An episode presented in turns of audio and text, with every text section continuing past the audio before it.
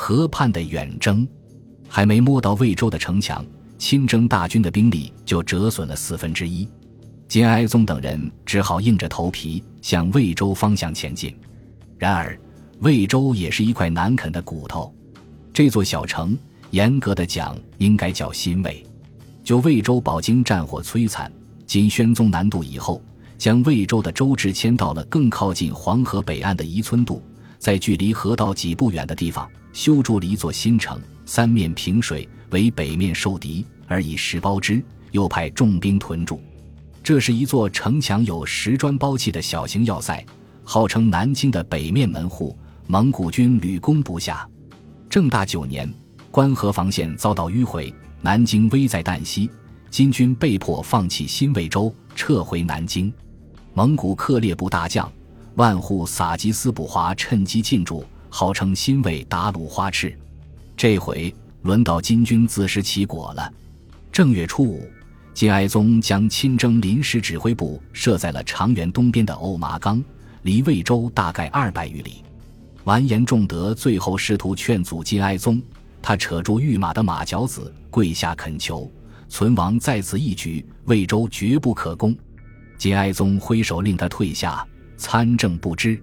此番进攻魏州，金哀宗下了血本，他只留下亲卫军三千护驾，余下全部兵力，独委高显步军一万，元帅关卢中校军一千，郡王范成进、王义深、上党公张开、元帅刘毅等军，由总帅图丹百家带领出征魏州。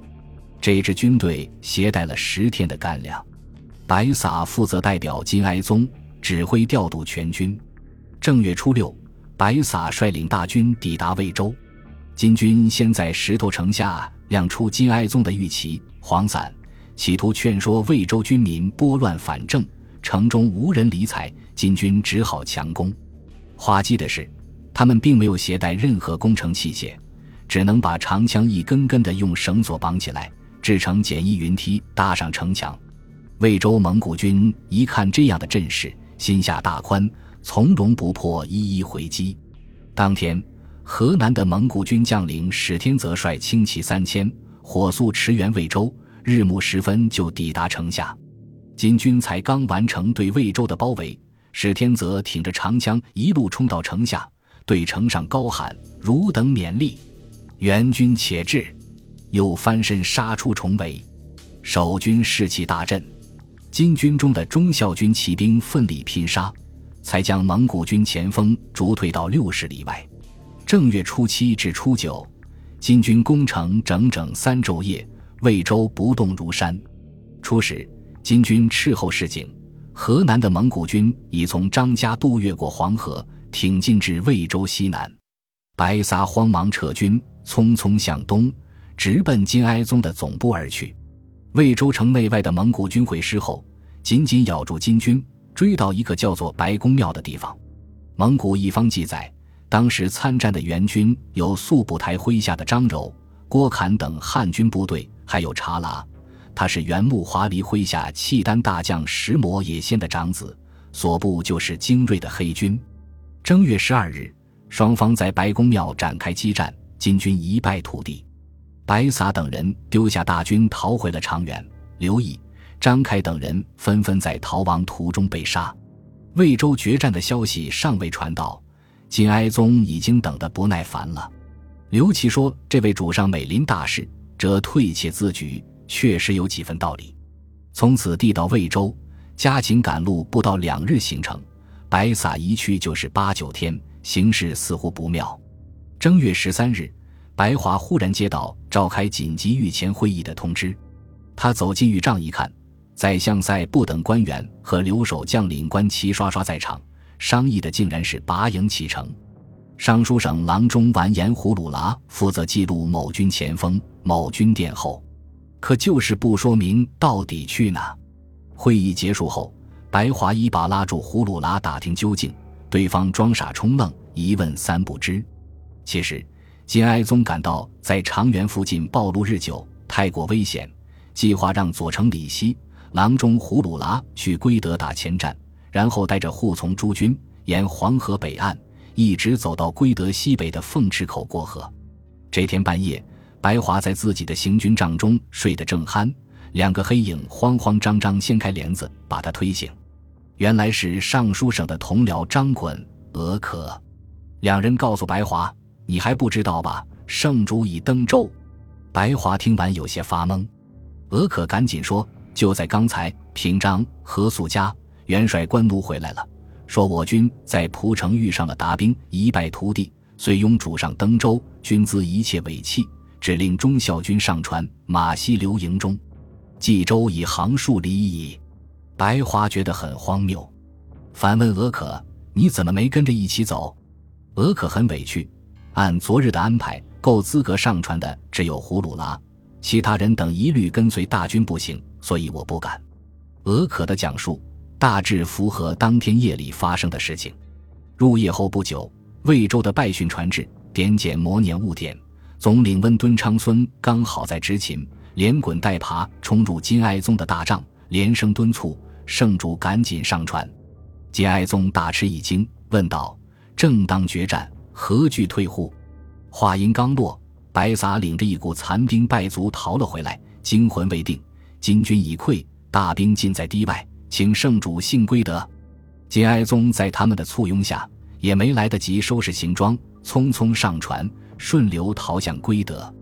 时起仓促，整座御营中，侍卫皆不知，巡警如故。这时是夜半四更，营外还是一片漆黑。正月十四日天大亮，护从诸军才发现，皇帝已经轻舟一夜二百里，安然躲入了归德。今史本纪写得更加简单而委婉。金哀宗夜骑六军渡河，其实。所谓的天子六军，不过是总帅图丹百家带领的几千名亲卫军。他们按照预定方案，一部分人登舟，一部分人步行，顺着黄河岸边向凤池口进发。中途被蒙古军发现，死伤惨重，兵遂溃。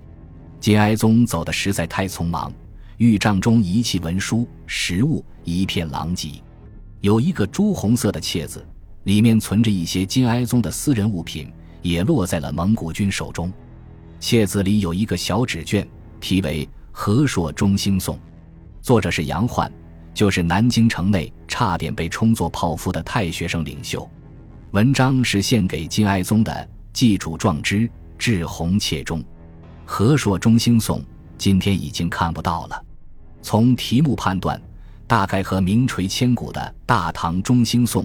属于同一风格，《大唐中兴颂》讲的是安史之乱后，唐玄宗入蜀避难，唐肃宗创下中兴大业，他匹马北方，独立一呼，千挥万余，戎卒前驱，顺利收复两京，宗庙在安，二圣众欢，地辟天开，捐除仙灾，瑞庆大来。或许正是这一点相似之处，深深打动了壮志未酬的金哀宗，便随身携带玩赏。时时自勉。据说，因为这篇文章，金哀宗还挨了生母慈圣太后的一顿训斥。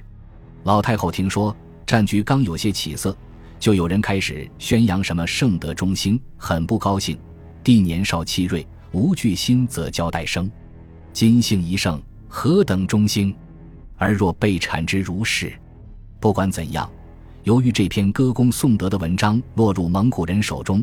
后来在金元之交被尊为一代文宗的杨老夫子，当时也许太过高估了蒙古人的文学修养，只好把自己的姓名从杨焕改成杨焕，又将错就错改成杨英，唯恐有人秋后算账。随着魏州之战落幕，金哀宗光复和硕的最后一丝希望，或者说残梦，就这样随着红切中的《和硕中兴颂》，连同成千上万金军阵亡官兵的骸骨。被无情抛弃在了寒风萧瑟、芦苇丛生的黄河岸边。本集播放完毕，感谢您的收听，喜欢请订阅加关注，主页有更多精彩内容。